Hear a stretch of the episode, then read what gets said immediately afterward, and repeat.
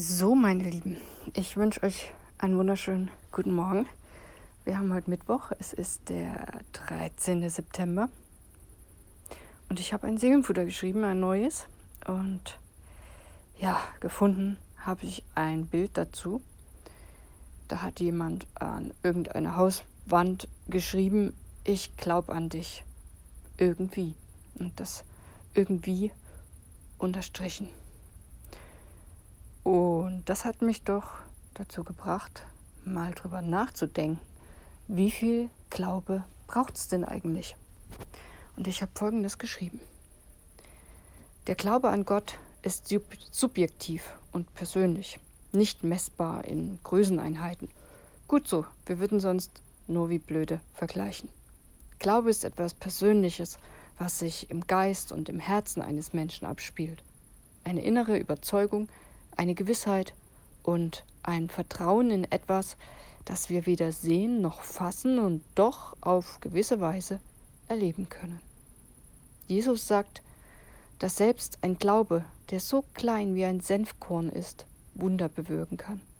In Matthäus 17, Vers 20 steht, wenn euer Glaube nur so groß ist wie ein Senfkorn, könnt ihr zu diesem Berg sagen, rücke von hier nach dort, und es wird geschehen. Nichts wird euch dann unmöglich sein. So steht es in Matthäus 17, Vers 20. Und jetzt guck mal ins Gurkenglas. Ein Senfkorn ist winzig. Ja, kannst du mit den Fingern kaum rausfriemeln. Und wenn ich ehrlich bin, naja, dann wünsche ich mir natürlich einen unerschütterlichen, starken und tiefen Glauben. So in Größe vom Bauch eines Schneemanns, wenn ich schon eine Maßeinheit nennen müsste.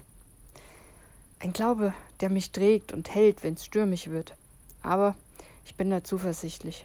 Ich erlebe, dass mein Glaube wächst und auch mal schrumpft, je nachdem, was im Leben gerade so abgeht.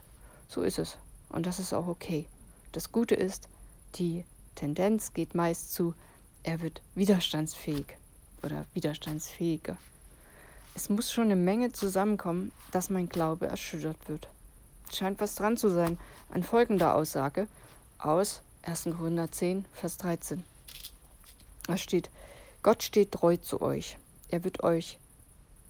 Nee, nochmal. Gott steht treu zu euch.